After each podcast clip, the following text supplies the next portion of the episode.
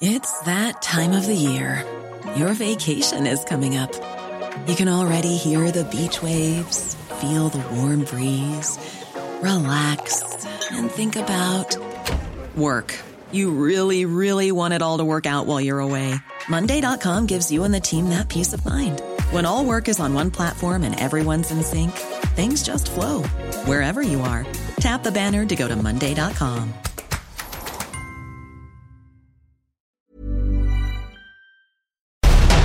Bienvenidos a Noticiero Capitalino en Heraldo Radio 98.5 FM. Comenzamos.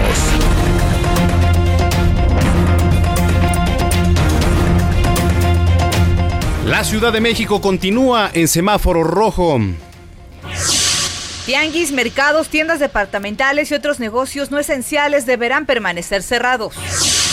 Continúan las verificaciones a establecimientos comerciales por parte del INVEA.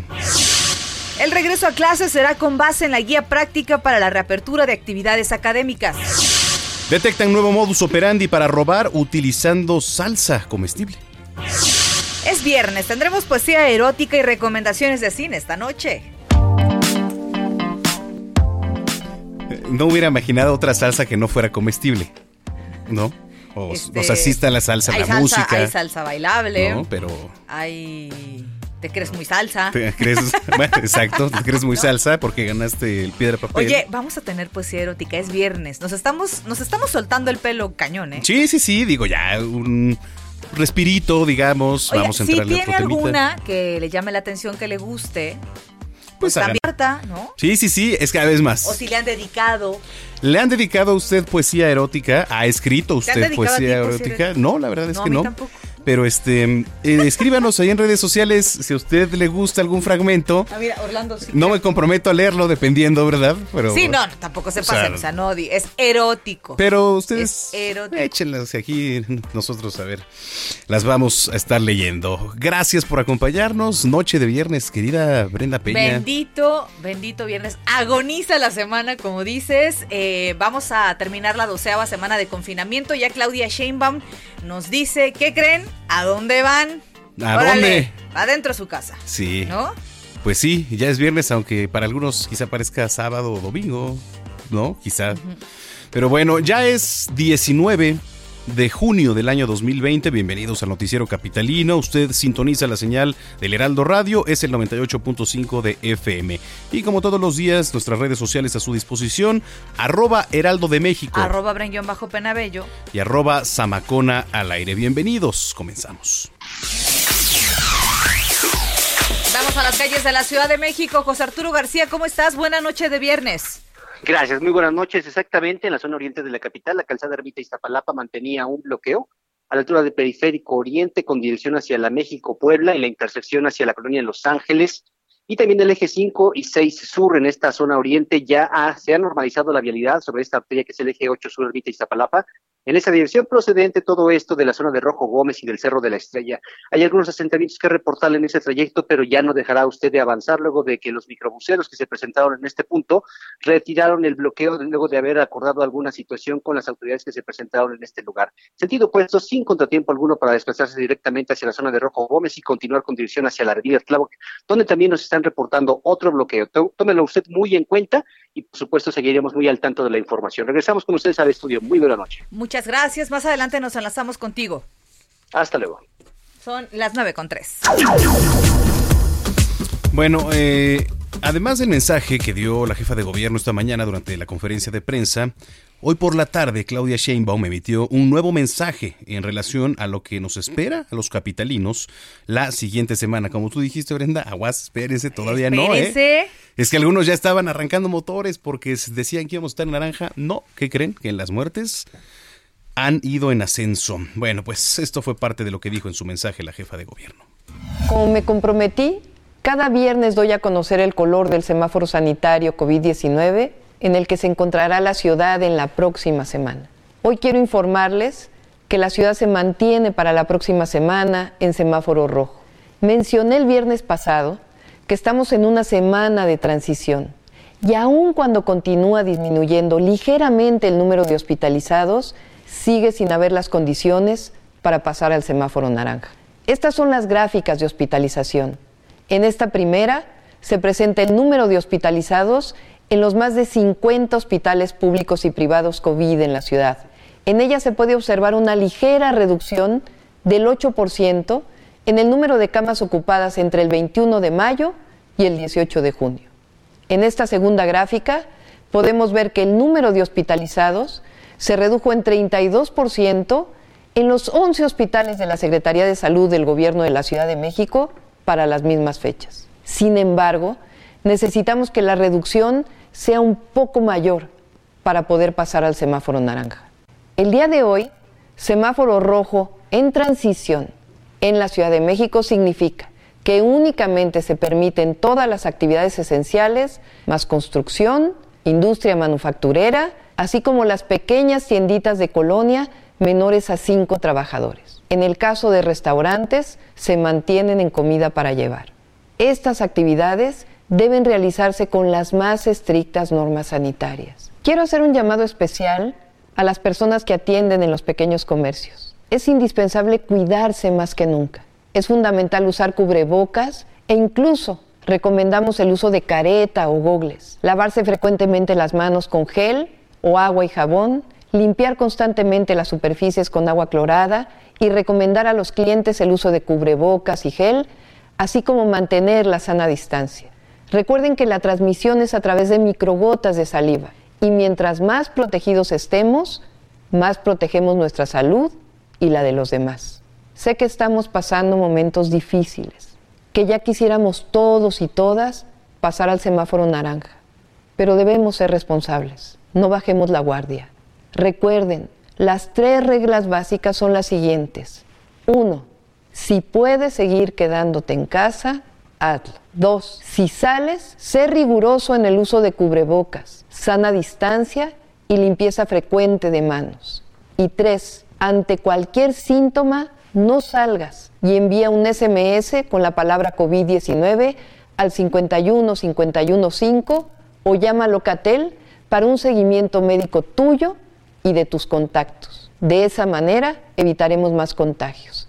Recuerden que aún no es tiempo de hacer fiestas ni reuniones familiares. Y la mejor forma de demostrarle el cariño a los padres este domingo es celebrando a sana distancia y cuidando su salud.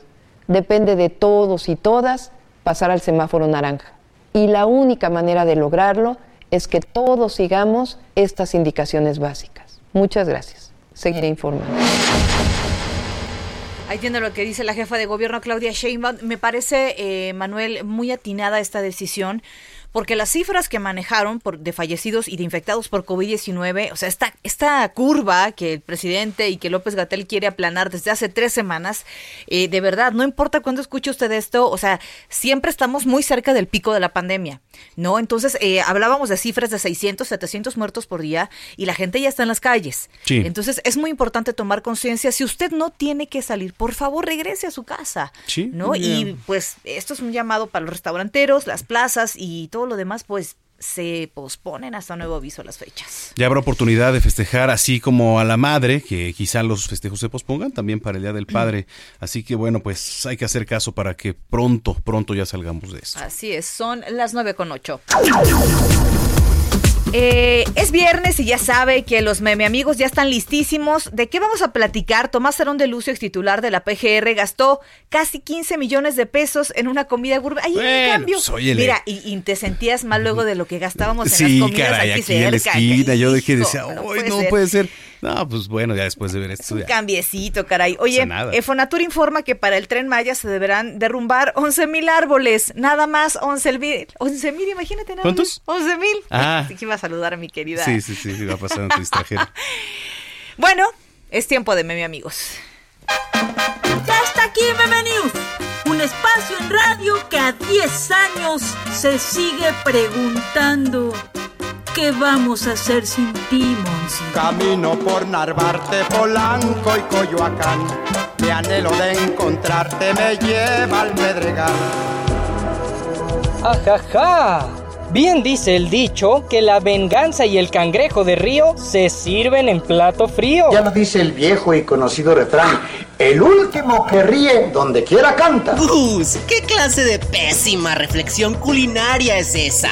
La mala reflexión culinaria que me sirve de pretexto para hablar de los excesos gastronómicos de un exdirector de la Agencia de Investigación Criminal de la otrora Procuraduría General de la República, la PGR. Ay, ¿ahora qué hizo Omar García Harfuch? No, Miguel, uno antes que Harfuch. Ah. Tomás Cerón de Lucio. Pues resulta que ahora no solo es acusado de haber sembrado evidencia en el caso de la investigación del paradero de los 43 estudiantes de Ayotzinapa, sino que ahora también es señalado por su gran apetito y paladar refinado. Para la cena, diseñado con todo el amor de un enamorado del amor. Pues en siete meses de investigación, y lo voy a decir otra vez porque las comillas no se ven al aire, en siete meses de investigación, gastó casi 15 millones de pesos en comida gourmet. Soy un gourmet muy, muy exigente. Vaya, no cabe duda que sí es cierto que por la boca muere el pez. Y ya que estamos hablando de peces, hoy pesqué un dato que la neta no me fascinó. Pues como diría Tomás Derón, suelta la sopa. Lo que te voy a soltar es un madrazo de información. Y es que fíjate que el Fonatur Dije Fonatur para no decir Fomento Nacional de Turismo, porque eso nos iba a comer mucho tiempo de la cápsula. Miguel, creo que tu comentario anula el propósito. Shh, Gus, yo no te interrumpí a ti. ¿No ves que me quitas mi tiempo para brillar?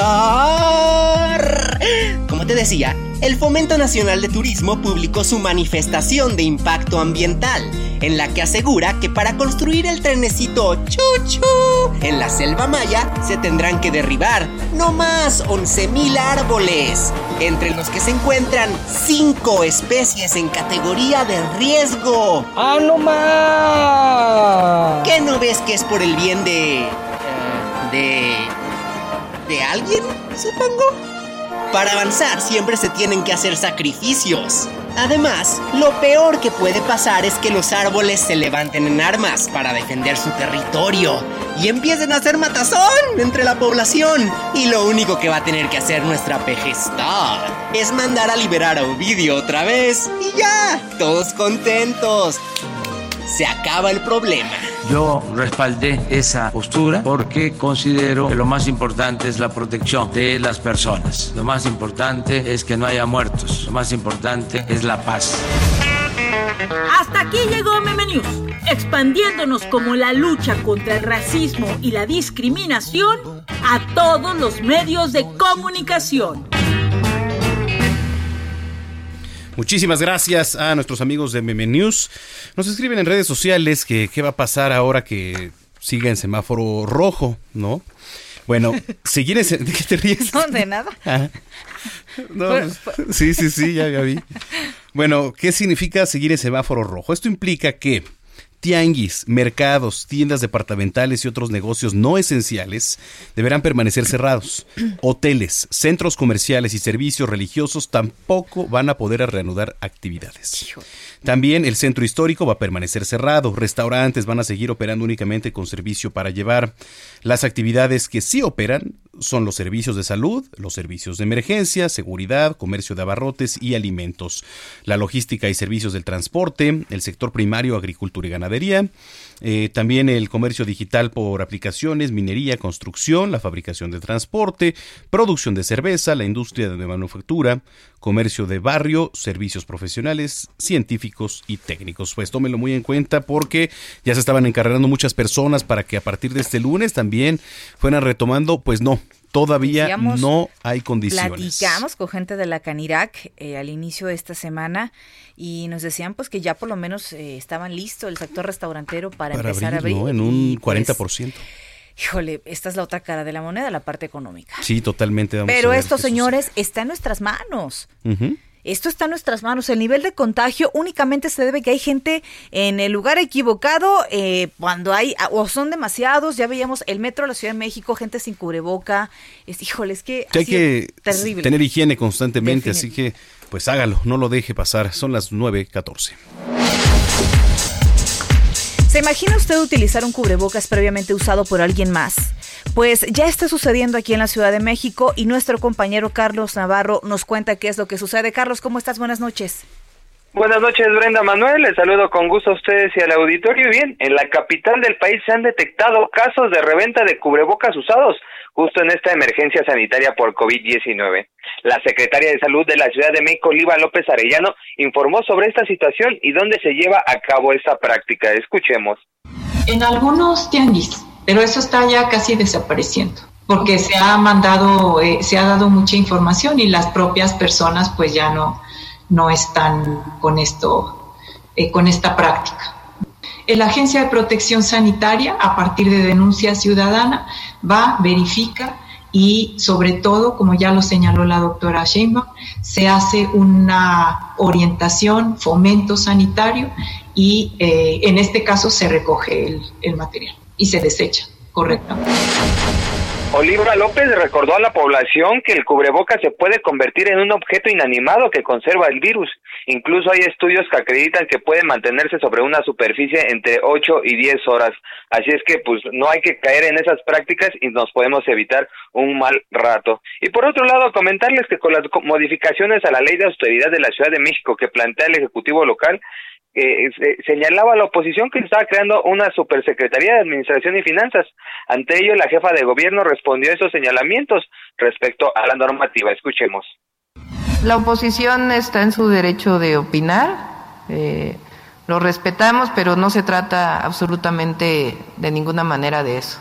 Aquí se trata de la posibilidad de, en una pandemia, poder utilizar el recurso si es que llega a un margen mayor del 10%, siempre informando y siempre con los lineamientos de la ley de austeridad, en el sentido de un manejo del presupuesto de manera eficiente, honesta, honrada y siempre transparente. Y viene la iniciativa que ya fue aprobada en lo general hace unos minutos con 38 votos a favor, 20 en contra y 4 abstenciones.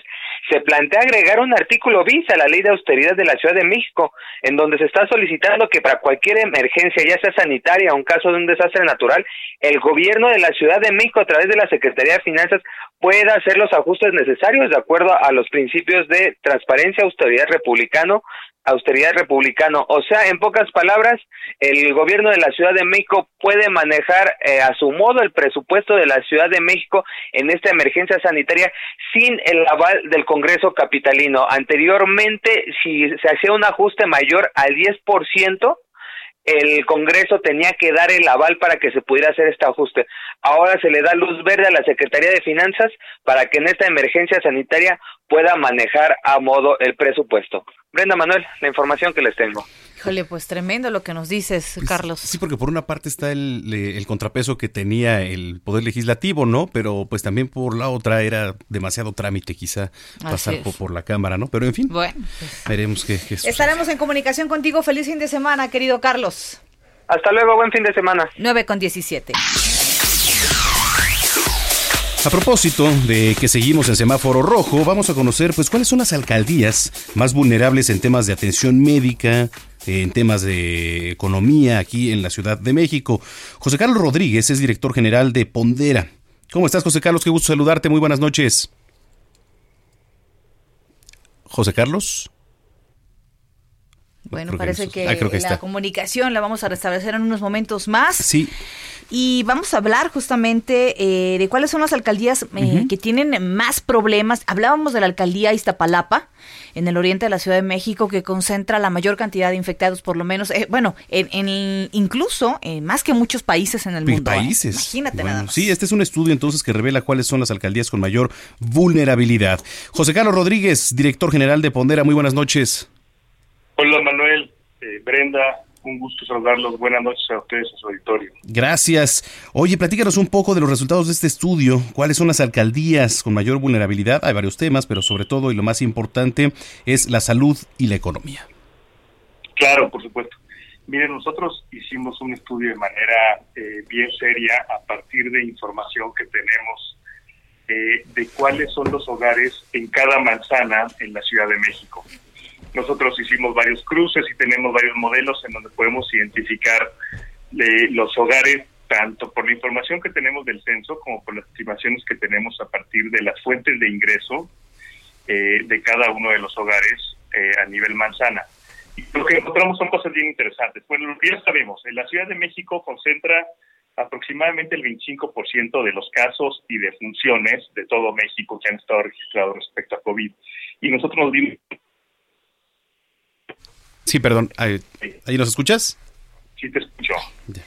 Pensamos que se cortó esto. Ahora, ¿qué factores son los que se toman en cuenta? Cada alcaldía aquí en la Ciudad de México tiene una realidad distinta. Cada alcaldía, por la situación geográfica, e, etcétera, puede ser más vulnerable que la otra. ¿Qué se toma en cuenta para este tipo de estudio para determinar las medidas que son óptimas para cada eh, situación geográfica?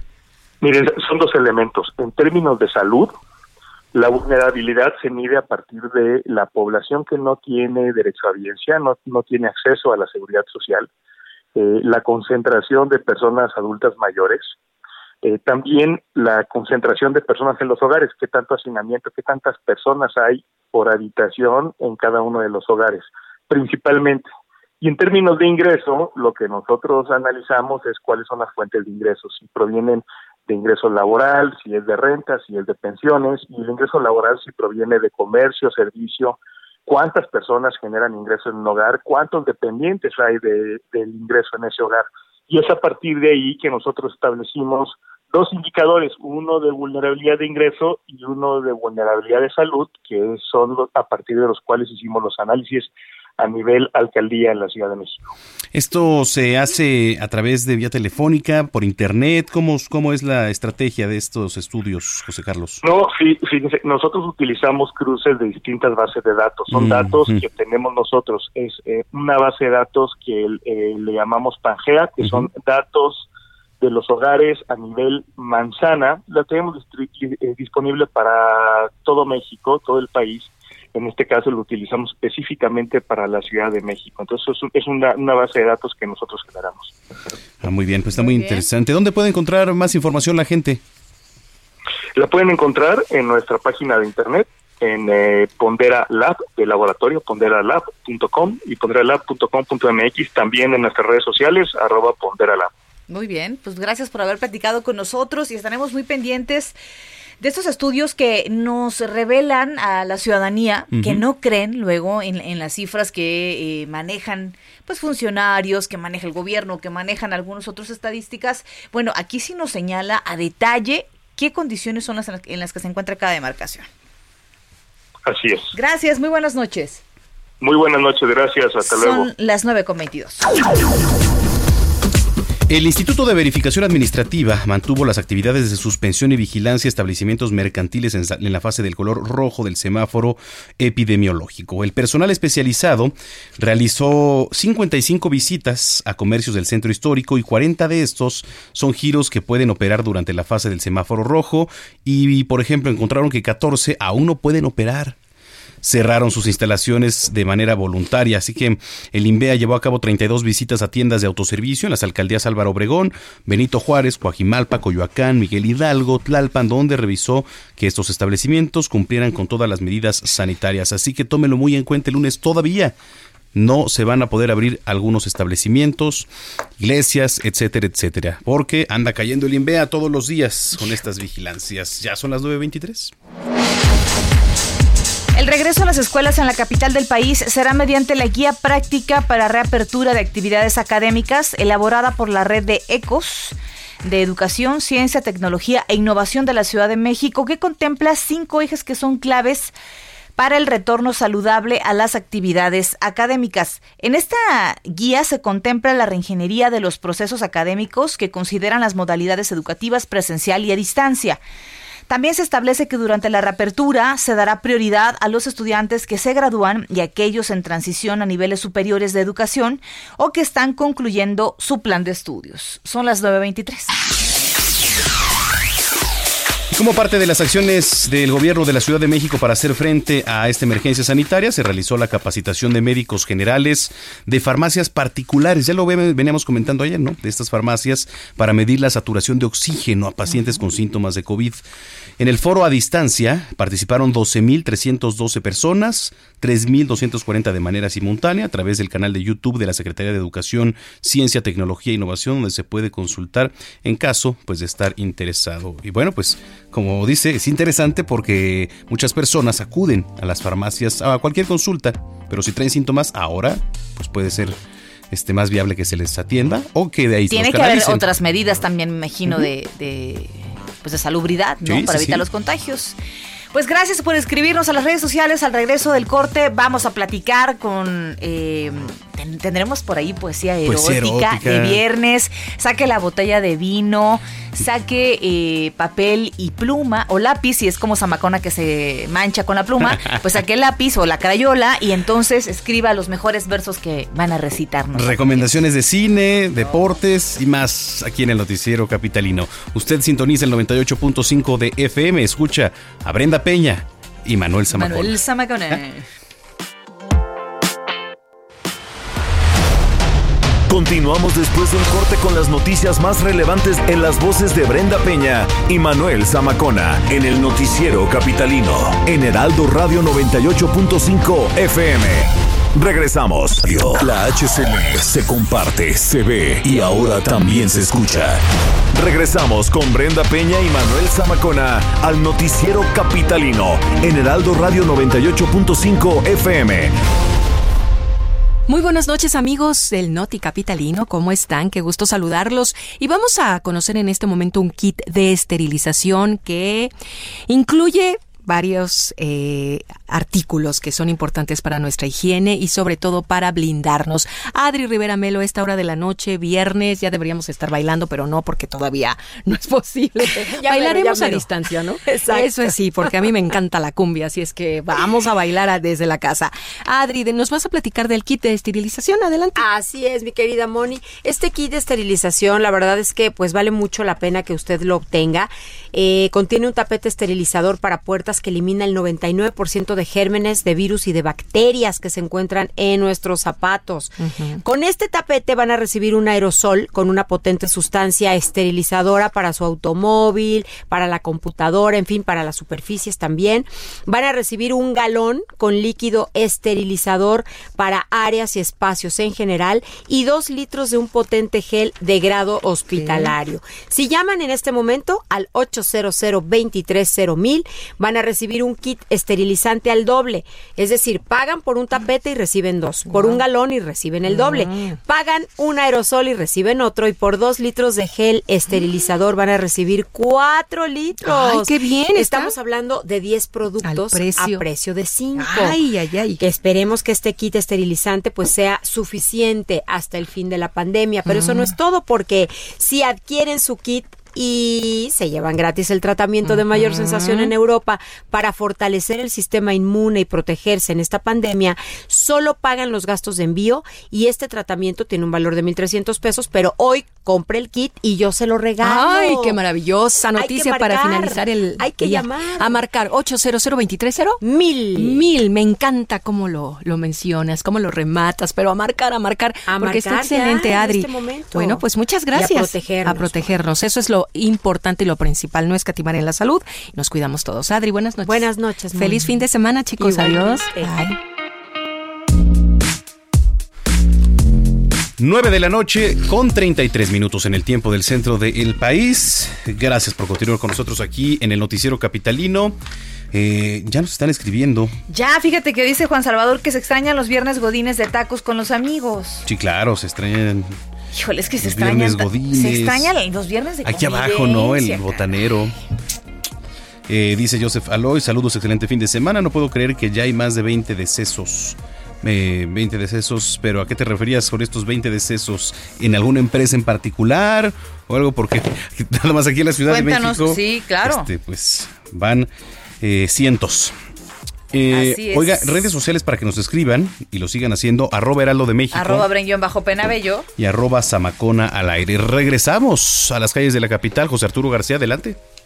Gracias, buenas noches de nueva cuenta. Exactamente el viaducto Miguel Alemán a la altura de la avenida Cuauhtémoc, el eje 1 poniente. Tenemos que informar a nuestros amigos acerca de un tráiler que se quedó atorado precisamente en este punto con dirección hacia la zona poniente. Es decir, de la zona de Tlalpan con dirección hacia Periférico y la intersección hacia Patriotismo y Revolución. Tómelo en cuenta, en ese instante están trabajando los servicios de emergencia para retirar este tráiler que quedó atorado y prácticamente la caja destrozada, por lo cual va a tardar varios minutos en carriles centrales de retirar precisamente esta unidad. Esta situación está prohibida por reglamento de tránsito, pero pues no hay nadie que lo vigile. Parece que están de vacaciones los elementos policíacos de la Secretaría de Seguridad Oye, Ciudadana. Arturo, a ver, eh, vialidad. ¿nos puedes recordar, por favor, la ubicación exacta donde se encuentra este punto?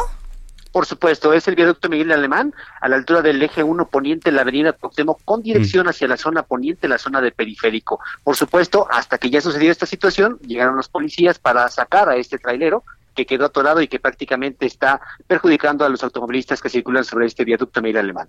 Híjole, tremendo, caray. En viernes. Sí, y luego mu- eh, mucha es la imprudencia, ¿no? Muchas. También- Y ya saben que no. O sea, es la mayoría de, de cuando ocurren estos accidentes por exceso de velocidad, por no revisar bien ahí las cajas, etcétera, etcétera. Así es. Pero en fin, pues así, las calles de la capital, mi estimado José Arturo, te mandamos un abrazo y buen fin de semana. Dos de regreso y ya me voy a los tacos, que tengan ustedes buen provecho. Híjole, vas a ver, Muy bandido. bien, muy bien. Buen fin de semana. Hasta luego. 9.35. Oye, eh, a ver, Samacona. A ver, A ver, amigos. ¿Les han mandado algún mensajito de buenas noches o de buenos días o algún mensajito de... Oye, un poquito Oye, más subido de pues, tono. Sí, claro, es muy común ahora, por ejemplo, los mensajes de voz, ¿no? Sí. De buenas noches, mi vida. A ver, ¿cómo, cómo mandarías Que un sueñes mensajito con de los voz? angelitos, ¿no? Te mando un beso. Besos. Descansa. Ay, pero el tuyo parece como de mueblerías. No, yo nada más estoy diciendo por la voz de mueblerías. Oye, como si fuera un teaser, ¿no? Ajá. Esta noche aquí en Noticiero Capitalino. Buenas noches, que pases. Eh, que pases buena noche, que descanses. Hasta Mañana tendremos más y más. mañana. Nos vemos con Oye, no, bueno, somos la antítesis nosotros del romanticismo, pero vamos a saludar en la línea telefónica a Mónica Soto y Casa. Ella es escritora y poetisa erótica. Siempre es bueno, más ahora en cuarentena que hay tanto tiempo libre, pues enfocarnos en lo importante, dedicarle tiempo un poquito a cultivarnos acerca de esto que es el, el romance. ¿Cómo estás, Mónica? Buenas noches. Hola Brenda, muy contenta de saludarlos. Hola Manuel, buenas noches. Hola. Oye, a ver, primero, voces, primero definamos, definamos y delimitemos. ¿Qué es la poesía heroi- heroica? Heroica. Bien. Bueno, puede ser también, ¿no? Oye, Porque. Fíjate, ja, por eso me voy a morir sola. ¿Ves Sí, lo sí, que te sí, digo? sí. Erótica. ¿Qué es la poesía erótica? Pues mira, en realidad es poesía, pero bueno, se puede definir como la poesía que está enfocada pues en el erotismo, en la sensualidad, en la sexualidad del ser humano y pues más que enfocada es como una forma de disfrutar la vida pero mediante palabras que nos llenen el alma de, de, de sentimientos bonitos y de deseo y de ganas de abrazar y de besar a todo el mundo. No sé, así lo veo yo. Sí, y, a- y hasta qué punto, ¿no? Por- porque quizá ya, en otras palabras, hasta podríamos caer en algo vulgar que ya no sería dentro de esta poesía erótica, ¿no? Ya sería vulgar, como lo dices. Pues mira, existe la poesía estridentista que, que, es muy explícita y es muy fuerte y pues es dentro del género pues algo que también existe, ¿no? Entonces siempre se busca mucho este esta división entre erotismo y pornografía que no sea que no se pase uno de la línea, ¿no? Pero pues también cuál es la línea. Pero en realidad el erotismo es lo que sucede en tu imaginación mientras tú estás leyendo mucho más que las palabras que yo te pueda decir. Y eso es lo rico, la sugerencia. Oye, a ver, ok, pongamos en práctica. Primero, ¿cómo eh, tú tienes, me imagino, algo preparado que puedes compartir con nosotros para que tengamos un ejemplo de lo que es este tipo de poesía? Y también aquellos que tengan, este, aquellos que tengan a lo mejor la inquietud, el gusanito, la, pues, las ganas de a lo mejor empezar a escribir algo como esto, que nos des algunos tips. O leer. Pero- o leer, claro, ¿No? definitivamente. ¿Tú tienes Pues algo mira- por ahí que nos puedes compartir? Sí, por supuesto. Aquí tengo Venga uno de, mis libros. Ahí tengo uno de mis, aquí tengo uno de mis libros que me gusta. Les voy a compartir un poema que me gusta y que es como una declaración de principios dentro del erotismo. Y pues ahí les va. Jamás pretendí ser inmaculada. De niña me soñé aventurera y de aventuras he filmado mis recuerdos. No tengo vocación de santa. A mí me gusta provocar orgasmos, confeccionar humedades y sonrisas traviesas. Nunca aprendí a sentirme culpable. El cuerpo está hecho para el placer. ¿Eh? Oh. Bien, muy bien. Oye, sí, Oye, sí está no, interesante. Yo, yo apenas sé escribir un full track de, de, ¿no? de lo ocurrido hoy, por ejemplo, que fuimos al recorrido a la Sedena, imagínate. No, no, no. Oye, qué bárbara. Muy bien. Ahora, ¿qué tips, no? Que, que hay que tomar en consideración cuando, al- cuando alguien tiene la, pues la inquietud de Sí, escribir, un gusanito ¿no? de, de Sí. leer poesía erótica, de quizá, eh, porque también se puede leer en pareja, ¿cómo no? Con una botellita de vino, ¿no? Para comenzar ahí a calentar la situación, querida este Mónica. Sí, de hecho la literatura erótica es súper buena herramienta para, para las parejas, para pues para mantenerse unidas, para mantenerse con el deseo una de la otra persona. Entonces sí es una súper herramienta. Y pues las recomendaciones son que busquen, que lean. Uno no puede escribir bien si no lee mucho y si no lee buenos libros. Yo les recomiendo, pues ahora sí que buscar poesía de Gioconda Belli, les recomiendo también poesía, tenemos en México a Julia Santibáñez, tenemos literatura erótica, toda la grande literatura del mundo, los grandes clásicos tienen alguna algunos fragmentos que tienen que ver con el tema también. Entonces, siempre que ustedes lean una novela, alguna de las clásicas, pues encontrarán mucho erotismo también en ella. Les puedo recomendar, no sé, A Lolita, que ahorita está muy, muy, muy de Nabokov, que está muy políticamente incorrecta, pero es un gran libro erótico por cómo engaña al lector con un narrador que, que cuenta su, su, su parte de la historia que resulta que no fue así. También les puedo recomendar la obra de quién será, ah, de Josh Bataille, la historia del ojo, es muy bueno, Anaïs Nin, ellos son como los clásicos eróticos de todos los tiempos. Tenemos en México a la mexicana Ana Clavel, que tiene unas novelas eróticas también maravillosas, pero pues sobre todo que, que lean lo que les llame la atención y yo les aseguro que dentro de eso van a encontrar pues el erotismo que necesitan, ¿no? Oye, ¿qué tanto? Claro, mis Ajá. libros también, por supuesto. Claro. Oye, ¿qué, tan, ¿qué tanto el mexicano está abierto a estos temas, al erotismo y todo, eh? Pues cada vez se está abriendo mucho más. La verdad es que yo ando por toda la República Mexicana y en todos lados los- el, el recibimiento es increíble, porque al final de cuentas la gente agradece muchísimo tener la libertad de expresar lo que siente y tener la libertad de hablar de erotismo, de hablar de sexo de una manera abierta, sin miedo, sin tabú, sin, sin, sin- sin- sin ningún problema al respecto. Entonces, para mí ha sido maravilloso poder hablar de sexo pues de esta forma y además divertida, ¿no? Porque Claro. pues un elemento muy importante del erotismo es el buen humor, es estar contento y es finalmente divertirse, ¿no? Sin duda. Eso, definitivamente. No hay algo más sexy que una persona que es segura de sí misma y que se divierte, ¿no? Sí, el sentido del humor es, es lo más sexy del mundo también, ¿no? Claro. Oye, a ver, redes sociales, Mónica, para que la gente te siga, por favor, ¿dónde podemos encontrarte? Tus libros, todo. Pues estoy en Twitter, en, en Instagram, en Facebook como Mónica Soto y Casa. Tengo también una columna bimestral en Playboy y que se llama Por una vida sexy y una en la revista Vértigo Político también quincenal que, que se llama también Por una vida sexy. Y pues tengo un portal donde hay cuentos, poemas, otro tipo de reflexiones, recomendaciones del libro, que es monicasotoycasa.com, o sea que estoy ahí por todos lados y, y siempre me encanta dialogar con los pues con las personas, poder, como les decía, tener estas conversaciones pues abiertas, divertidas y pues medio irreverentes acerca del erotismo y el sexo.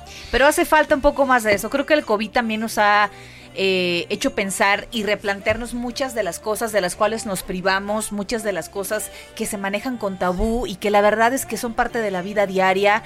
Eh, creo que el confinamiento nos tiene que servir para eso, ¿no? Para empezar a disfrutar un poco mejor la vida. Y también es una manera de pues de reencontrarse con uno mismo y con el erotismo propio.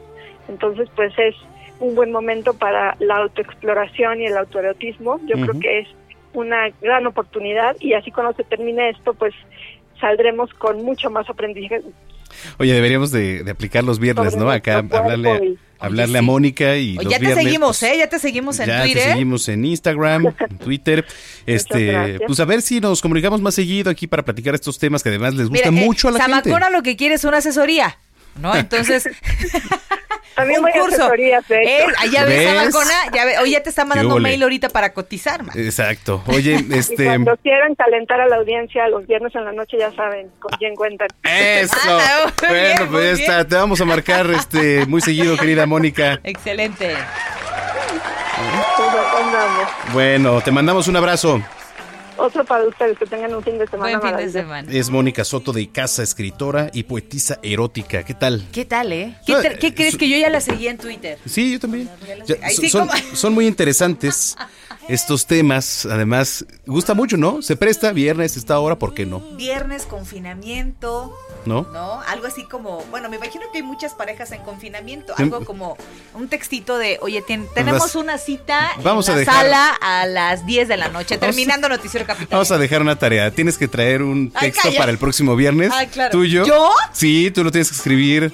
Ya lo leemos. No, yo solo escribo notas del ejército, la marina. Este, luego me aviento el mío y así ya pues va. vamos compartiendo. Y Roberto. Y ustedes nos van Jerry, mandando. Jerry Villela puede muy bien. No, bueno, Jerry también. Jerry ahorita ya puede contarnos, este, Sí, sí, sí. ¿No? Un poquito más. Entonces, pues cada, cada quien, ¿no? Que, que traiga eso. pero esa canción qué? Es de las 50 sombras, Por ¿no? Eso, pero eso, eso qué? ¿Qué, qué? Bueno, pues es erótico también. Es una película erótica. No, no es erótica. claro que es erótica. Bueno, pero tiene que ver también con el erotismo. El sado también tiene que ver con el erotismo. ¿No, señores? ¿Ya ves? The Weeknd. ¿Ya ves?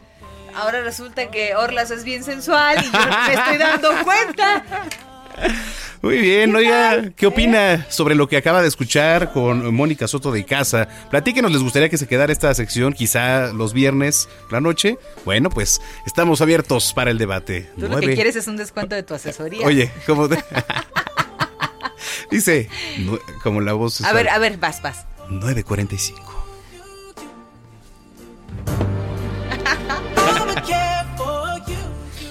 Es tiempo del séptimo arte. Películas, cortometrajes, series, documentales y excelente música. Cinéfilo. Con Gonzalo Lira. En el Noticiero Capitalino 98.5. Y quien es también eh, muy erótico, dicen por ahí, es mi querido Ah, ¿sí? Gonzalo Lira. ¿Cómo estás, querido Gonzalo? A ver. Oigan, a mí sí me ha dado el aire, muchachos. Se se ve que estuvieron mucho tiempo encerrados. Oye, ¿qué insinúas? Si hemos tenido aquí más trabajo que nunca. No, no, no, no, no, bueno, o sea, ahora que regrese, ahora que regrese a cabina, ahora que regrese a cabina más que por el COVID, voy a llevar por otras razones unas toallitas ahí desinfectantes. Quisieras, ser, ¿eh? ¿verdad? Quisieras, ¿eh? No. No Quisieras tener ese problema. ¿eh? No, no. ¿Qué dijo este infeliz? No, no, déjalo ¿Qué así. dijiste, maldito Gonzalo? No, no, no, no, nada, Brenda, nada. Es que, ¿saben que Yo, yo muy, muy, muy lindamente les escogí películas familiares. ¿Cómo voy a seguir yo después de la poesía erótica? ¿Cómo le voy a hacer? ¿Qué hago? Qué realista, por Sí, Dios. sí, sí. Los viernes es cero familiar. Los niños ahora duermen temprano. Este, Ajá, ahí sí, mamá, puedo ver caricaturas. Sí, órale, las caricaturas. Sí, sí, sí. No, pero pues es que se- es, es fin de, es viernes, predía del padre, o bueno, lo que era el día del padre. A ver, nada más te voy a no preguntar una cosa. ¿Eres soltero. Gonzalo? ¿Yo? Sí. ¿Eres sol ¿Tienes una relación de pareja ahorita? Algo así. Alguien ha aprovechado muy bien el confinamiento. Ya decía yo que A esas- mejor tiene muchas Ya decía yo que estas historias en el Instagram de mira cómo cocino y hago ceviche. Sí, y sí, sí. Yo sabía que llevaban un objetivo. No, no, pues la gente tiene que comer de todos modos, oigan. luego les explico, luego les explico este, más ¿Tu, bien cuál es, cuál ¿Tu es- complicada vida sentimental? Cuál es- no, cuál es mi relación este, que me ha hecho más bien este, cocinar y subir stories, pero no, no se trata aquí de hacer comerciales, ¿verdad? oigan, oigan, no, pero es que justo no es viernes predía del padre y creo que muchas veces eh, estaba viendo un documental que acaban de subir a una, a una de las plataformas, la de la manzanita, y que habla de los papás y justo entrevista como a muchos papás muy elocuentes y muy famosos por ahí, échenle uno que se llama Dads y, y hablan justo de esto, ¿no? De cómo el Día del Padre es, eh, digamos que no es una fecha fija, por decirlo de alguna forma, y por lo tanto pareciera que, que eso hace a veces menos la, la, la figura de los papás y como, etcétera, etcétera. Pero justo creo que una de las actividades que yo más disfrutaba, al menos yo con mi papá, eh, cuando éramos, cuando era pequeño y teníamos vacaciones y él tenía tiempo libre, era ver películas con, con mi papá. Y justo me puse a pensar qué películas yo podría recomendar que no sean, pues las clásicas de Disney, ¿no? De muñequitos, esas que hacían que mi papá roncara a los 10 minutos. Y me di a la tarea de escoger películas que funcionan tanto para los papás como para los hijos de diferentes maneras. La primera es una película dirigida por un mexicano. Y estoy hablando de Alfonso Cuarón. Alfonso Cuarón cuando hace su salto a Hollywood, lo hace a través de una adaptación ah, cinematográfica a una novela que se llamaba A Little Princess. La princesita le pusieron ah, aquí en español, que es una película que habla de la relación con los papás. Claro, es un clásico. Habla de la relación con los papás y también, muy importante, habla de las relaciones eh, pues raciales. A final de cuentas es la historia de una chica que es llevada a un orfanato porque el padre, eh, bueno, a una casa donde la están cuidando, porque el padre se va a la guerra, realmente no es huérfana, no tiene una madre, la están cuidando y desarrolla una relación bastante antagónica con la directora de, de ese lugar, al mismo tiempo que se revela porque pues crea una amistad, un lazo bastante afectivo con eh, una niña afroamericana que es a la que maltratan y la tienen haciendo el aseo de, ese lugar. Y precisamente todo el tiempo está presente la figura de su padre, que está en la guerra, porque ella básicamente lo que te da a demostrar Alfonso Cuarón es que todos estos valores, toda esta rebeldía, toda esta fortaleza eh, y esta congruencia con el tema racial vienen de la formación que tuvo de su padre. Como el padre, aunque no esté presente físicamente, siempre la figura paterna está presente en nuestra educación y en nuestro desarrollo como personas. Muy bonita película, además espectacular la fotografía eh, de Manuel Lubezki, fue su primera nominación al premio de la Academia, vale bastante, bastante la pena. Otra también de un director, Sasso Martin Scorsese, eh, pues es más conocido por sus películas de gangsters, por, su, por su estética hiperviolenta, pero poco se habla de una película que hizo eh, para toda la familia que se llama Hugo. Eh, el título original de la novela es La invención de Hugo Cabret y nos cuenta la historia de un, chavito que vive en el reloj de una estación de trenes en los años 30. Él es huérfano y de repente empieza a desarrollar también una relación con un tendero de una de las muchas tiendas que están en esta estación de trenes. Él poco sabe que eh, él va desenvolviendo la historia de, del pasado de este tendero que eh, resulta eh, y eso lo sabemos rápido, que es Georges Méliès. Georges Méliès es uno de los padres del cine. Y la relación que tienen ellos eh, tiene en medio o, como puente a una especie de, robot, un automaton, así se le llama, ¿no? Un, robot eh, antropomórfico con forma humana que dejó el padre de Hugo y que con esta relación entre Georges Méliès y el niño van a descifrar qué mensaje, qué secreto le dejó como herencia el papá a este niño, al mismo tiempo que George Méliès le va contando la historia de las primeras tres décadas del cine eh, a este chavito. Es una película muy bonita que pues para los niños que se empiecen a interesar en el cine creo que es muy interesante porque te muestra cómo el cine es una labor muy artesanal y que tiene que ver también con lo técnico, no nada más con, con los aspectos eh, intelectuales. Y ya por último, una película que yo eh, quizá me atrevería a decir que es la primera película, no me gusta el término, pero para ser claros, la, la primera película de arte que vi en mi infancia y se llama El Oso.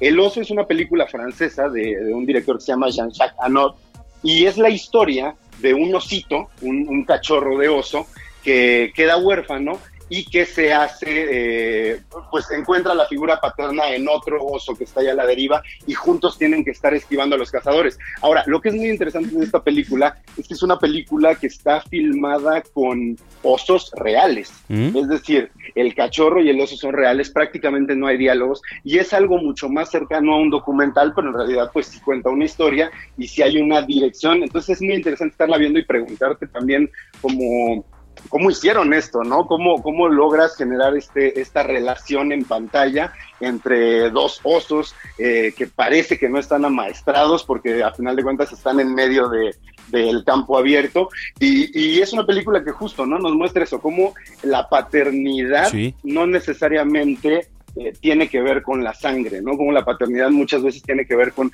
ser esa figura a la cual alguien más sigue y que tiene la responsabilidad de poner el ejemplo y sentar las bases de cómo vas a ser cuando seas adulto. Así que creo que son buenas películas para hacerle un homenaje a los papás ¿no? Que hay diferentes tipos de papás y, y aunque muchas veces eh, nos regañan y les hacemos panchos, pues al final nos damos cuenta que tenían muchas veces la razón. Bueno, pues ahí están las recomendaciones en este Día del Padre. Bueno, nos, nos vino a bajar todo el tema que llevamos tan... Sí, sí, sí. No. Oye, para la próxima hablando de cachondería y para yo la, hablando de ositos. la próxima semana a ver si tenemos de esas películas eróticas. Digo, las 50 sombras de Grey ya, ya sabemos, pero a ver. No, ese es, ese es de bebés. Ese es de bebés. Va, órale, órale. ¿Te late? vamos a poner. Órale, Perfecto. ya estás. Ya les dije, yo voy con mis toallitas desinfectantes para no- que no se me peguen las manos ahí en el, el escritorio. Eres un marrano. Un abrazo, Gonzalo. Abrazo de regreso. Terrible, caray. ¡Vámonos! ¿Cómo ya? Ay, ya, vámonos Oigan, feliz fin de semana. Gracias por habernos acompañado en Noticiero Capitalino. Les mandamos un abrazo. ¿Con qué nos despedimos, Amacona? Pues así, adiós. Así como Gatel, ¿cómo se contagia el COVID? Así, achú. Así nos despedimos, así, adiós. No, ya. Con The Killers. Con The Killers. Pasa esta semana, eh. My Soul's Warning, advertencia de mi alma. Muy bien. Brenda Peña. Abrazo. Todo Nos por hoy. el lunes, ¿No tienes la salida esa del. ¿Cuál salida? Eso, eso, es, eso es todo. Eso es, to- eso es to- eso es Eh, todo, eso- amigos. eso es todo, amigos. Abrazo, buen fin de semana, disfruten.